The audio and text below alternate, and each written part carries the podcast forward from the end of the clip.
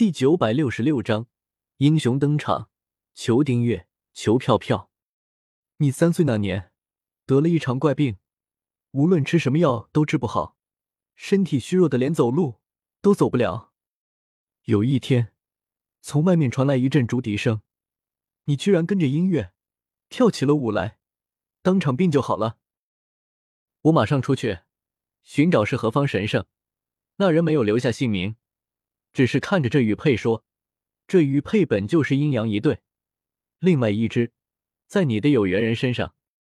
一旦两块玉佩相遇，就会合二为一，你和你的有缘人就会粘在一起。”唐坤拿过阴阳玉佩，看着玉佩，露出一脸回忆的神色，缓缓说道：“爷爷，你的意思是，萧大哥就是我的有缘人吗？”雪见听完唐坤的话。琴手抵在胸前，有些害羞的问道：“根据你刚才所说的，这块玉佩既然是萧邪给你的，那么他就很有可能是你的有缘人。雪见，有空的话就把萧邪带回来给爷爷看看。”唐坤见到雪见害羞的样子，眼中闪过一丝宠溺的笑意，摸了摸胡子，轻笑道：“爷爷，我跟萧大哥才见过一面。”怎么能就把他往家里带啊？雪见拉着唐坤的衣袖，俏脸绯红，害羞的说道：“害羞了，很好，很好啊！我的雪见终于长大了。”哈哈。唐坤见状，忍不住笑道：“爷爷，你再这样，雪见就不理你了。”雪见听到唐坤的调笑声，不由得一阵面红耳热。原本雪见对于萧邪只是有一点好感罢了，但是现在听完唐坤的话，发现萧邪竟然可能是他的有缘人，萧邪在他心中的地位自然又更高了一些。当夜幕降临，景天、茂茂和何碧平三个人一起跑到了蜀山脚下，等待着第二次流星雨的降临。之前景天在流星雨降临的时候许了要发财。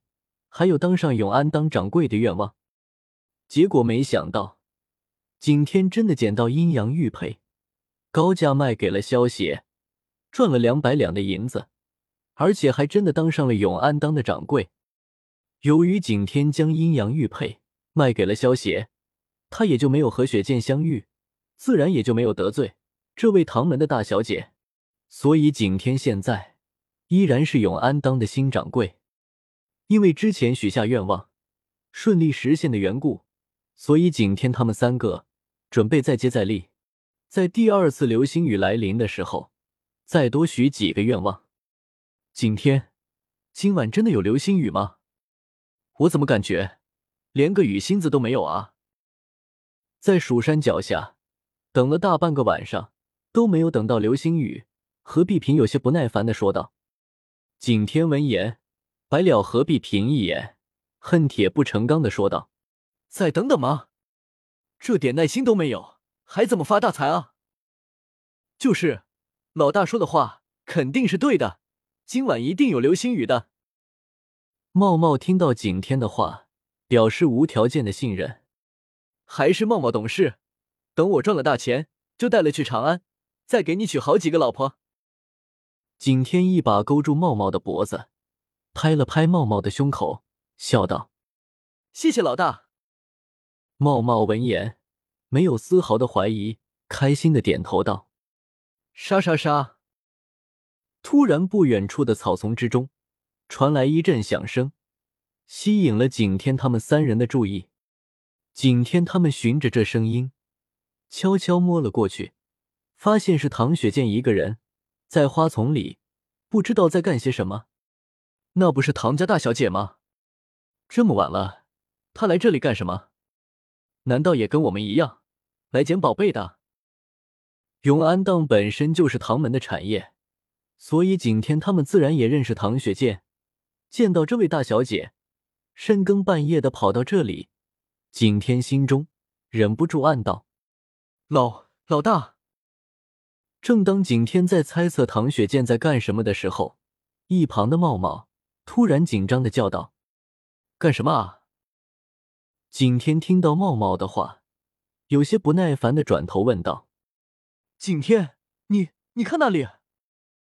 何必平满脸惊骇，有些慌张的伸手指着唐雪见背后的草丛中。景天循着何必平手指的方向看去，双眼猛然瞪大。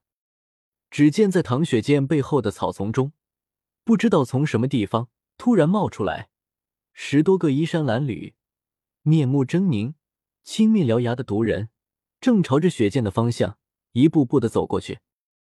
有鬼啊！快跑啊！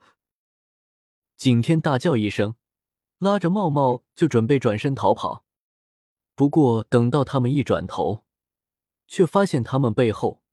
不知什么时候，也出现了十多个毒人，拦住了他们的去路。这一次死定了，死定了！何必平见到这么多的毒人向他们几个围过来，脸色惨白的叫道：“唐雪见原本正在专心致志的收集百花露水，回去给他的爷爷治病，结果听到景天他们三个的大叫声，抬头一看，顿时花容变色。”你们三个到底是不是男人啊？竟然带着这些怪物往我这里跑！雪见看到景天他们三人竟然带着那群毒人往自己这边跑，忍不住气愤的叫道：“小心，你后面啊！”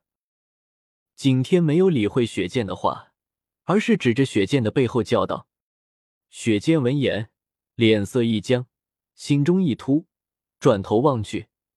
只见那十多个毒人已经距离自己只有几步之遥了，吓得连忙朝着景天他们的方向跑去。现在该怎么办啊？